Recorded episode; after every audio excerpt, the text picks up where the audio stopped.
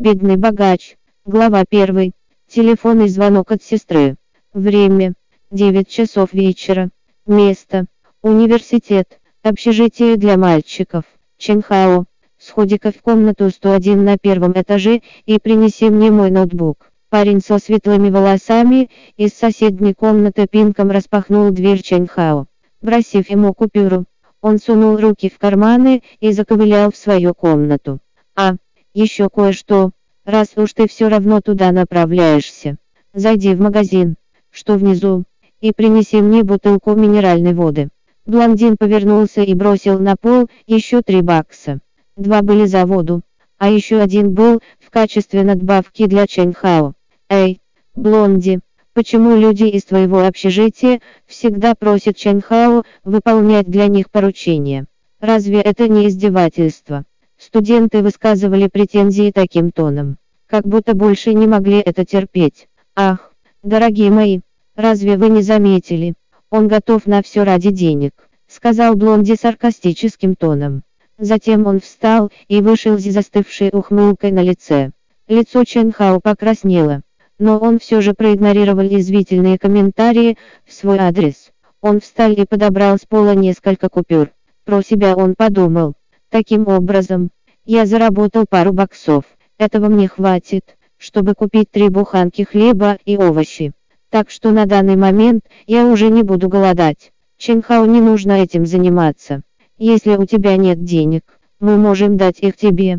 И не нужно их возвращать, сказал с сочувствием в голосе староста общежития. Ченхау горько улыбнулся и покачал головой. Спасибо. Он повернулся и направился к выходу. Люди смотрели на удаляющегося Ченхау и с жалостью качали головами. Конечно же, Ченхау не хотел быть мальчиком на побегушках. Он, как и все, мечтал о счастливых и беззаботных днях в университете. Но, по крайней мере, ему уже повезло, потому что он учился в университете. Он был очень беден. Соседи по комнате были очень добры к нему. Но чем больше они помогали, тем меньше он хотел их помощи. Иначе, какой бы крепкой ни была их дружба, в конце концов, между ними все равно была непреодолимая пропасть. Кроме них, у Ченхао почти ничего и никого не было в университете. Ченхао, я слышал Блонди сказал, что ты идешь вниз. Из соседней комнаты вышел элегантно одетый студент. Его звали Сюэнань. Он был старостой общежития Блонди. Его семья управляла фабрикой. Он был богат, высок и красив, и пользовался огромной популярностью среди девушек. И все же он всегда смотрел на Чэньхао свысока. Даже в самый замечательный день он бы не посмотрел на Чэньхао по-доброму. Чэньхао понятия не имел, зачем он его позвал. Чэньхао кивнул. «Да, я иду вниз». Сюнань беззаботно улыбнулся. Он достал из кармана упаковку дюрекс и бросил ее в Чэньхао. Как вовремя. У моего друга кое-какое дельце в студии. Иди и передай ему это. Вот тебе 10 баксов. Сюнан был тем еще бабником и приглашал на свидание многих девушек. Кроме того, рядом с ним всегда ошивалась шпана. Чэньхао, желая заработать лишние деньги, даже не стал это обдумывать. Он взял упаковку и направился к лестнице. Когда он повернулся спиной, ему показалось, что он слышит смех Сюэнаня, доносящийся сзади. Ченхау спустился вниз. Сначала он собирался отнести упаковку презервативов, а на обратном пути захватить ноутбук Блонди и минеральную воду. Ченхау знал все о лесах за пределами кампуса. Это было прекрасное место, известное как лагерь для активного отдыха на открытом воздухе. В мгновение ока Чэньхао прибыл на место, упомянутое Сюэнанем. Он сразу же заметил парня с девушкой, которые сидели на лесной тропинке, разговаривая и смеясь. В лунном свете Чэньхао отчетливо разглядел их лица. Все его тело затряслось. Это же Ян Сяо. Глаза Чэньхао сразу же покраснели. И упаковка дюрекс, которую он держал в руке, упала на землю. Ян Сяо была бывшей девушкой Чен Хао. Прошло всего три дня с тех пор, как они расстались. Конечно же, Ян Сяо была инициатором расставания. Когда они расстались, Ян Сяо сказала, что ей нужно побыть одной. И все же через три дня она пришла сюда с другим парнем. Неожиданное появление Чен Хао привлекло их внимание. Их реакция была не передать словами. Чен Хао это ты. Все не так, как ты думаешь. Мы случайным. Ян Сяо была немного взволнована. По крайней мере, у нее все еще осталось чувство стыда. Она опустила голову. Лучань, сидевший рядом с Ян Сяо, выпустил ее из объятий. Он посмотрел на упаковку Дюрекс, которую Чен Хао бросил на землю встал и расхохотался. «Ах, ты от Сюэнаня!» Я попросил его прислать презервативы, но не ожидал, что вместе с ним он пришлет тебя. Интересненько. Лучень тоже был из богатой семьи. Ченхау знал, что он друг Сюэнаня. Его семья управляла несколькими ресторанами. Обычно он ездил в школу на своем БМВ третьей серии. Ченхау крепко жал кулак, когда Лучень заговорил.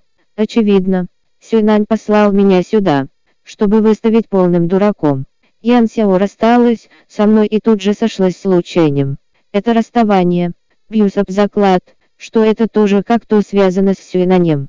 Сяо, я знаю, ты считаешь, что я слишком бедный для тебя. Но ты не должна быть таким человеком. Разве ты не знаешь, сколько у него было девушек? Сердито крикнул Чен Хао. Он очень любил эту девушку. Он любил ее всем сердцем. Ян Сяо встревожилась, услышав упрек Чен Хао. Чен Хао, кто ты вообще такой, чтобы критиковать меня? Мы больше не вместе.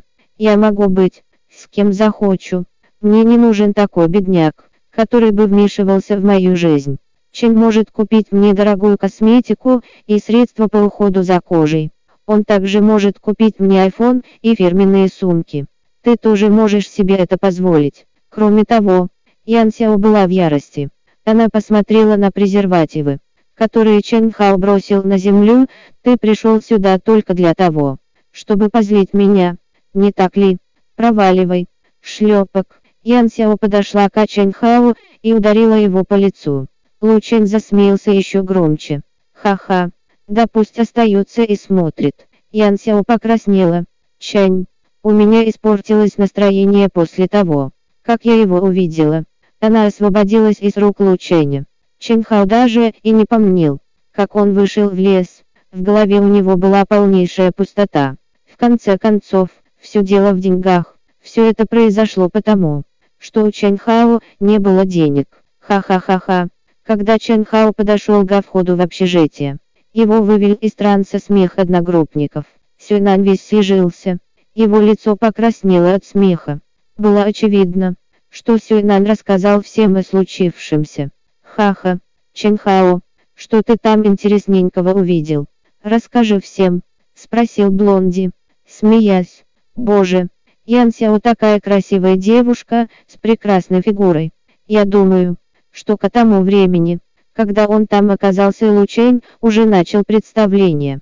Сюйнан мрачно улыбнулся. Ченхао жал кулаки. Его глаза покраснели. Он хотел убить Сюэнаня в ту же минуту. «Ну почему? Почему ты так со мной обращаешься?» Завопил Чанхао. Сюэнань засмеялся еще громче. «Посмотрите-ка, как разозлился наш бедняк. Мне так страшно. Вот что я тебе скажу. Ты просто парень без гроша в кармане. Из всей этой компании я презираю тебя больше всех. Твое существование бросает тень на людей вокруг тебя. Это была пустая трата времени для Ян Сяо. Лучше пусть мой брат поиграется с ней несколько дней. Кстати, я не думаю, что ты это знаешь, но Ян Сяо, которую ты целый год добивался, влюбилась в моего брата Лучения через полчаса общения в Весхыт. Ха-ха, все вокруг смеялись, никто не пощадил его достоинства. Я убью вас всех. Чинхао бросился на Сюэнаня. Но все, что он получил, это побои от его приятелей. В конце концов соседи по комнате затащили Ченхао обратно в его комнату. Лежа на кровати, Ченхао укрылся одеялом и громко зарыдал. «Ну почему? Они все издевались надо мной и по-настоящему меня оскорбили. Почему? Они не считают меня за человека просто потому, что я бедный». Ченхао в отчаянии дернул себя за волосы. Он отчетливо помнил дни, проведенные с Ян Сяо. После продолжительных рыданий, он провалился в сон. Похоже, только так он мог найти покой в эту тихую темную ночь. Когда он проснулся на следующее утро, комната была пуста. Он взял свой мобильный телефон. Ченхау знал, что староста общежития не хотел будить его. Его комната была сейчас лучшим местом, чтобы пережить вчерашний день. В телефоне он обнаружил бесчетное количество сообщений и пропущенных звонков, что удивило Чен Хао больше всего. Так это то, что все звонки были с иностранных номеров. Было также сообщение от банка. Китайский банк 2019 год. Баланс вашего счета, заканчивающегося на 107 составляет 10 миллионов 5. 00. Сознание Ченхао затуманилось. Глядя на эти цифры, 10 миллионов, кто перевел ему 10 миллионов. Ченхао немедленно позвонил в банк, чтобы все проверить. После подтверждения он был совершенно ошеломлен. В этот момент телефон снова зазвонил. Иностранный номер. Ченхао сразу же взял трубку. «Хао, ты получил деньги. Это я, твоя сестра». Из трубки раздался знакомый голос. «Сестра, что происходит? Разве ты не работаешь за границей, с матерью и отцом? Откуда взялись эти деньги? Хао чувствовал, как его сердце вырывается из груди. Хотя я должна держать это в секрете, еще два года по велению отца. Я узнала, что над тобой издеваются в колледже. Поэтому я хотела показать тебе, что на самом деле наша семья богата.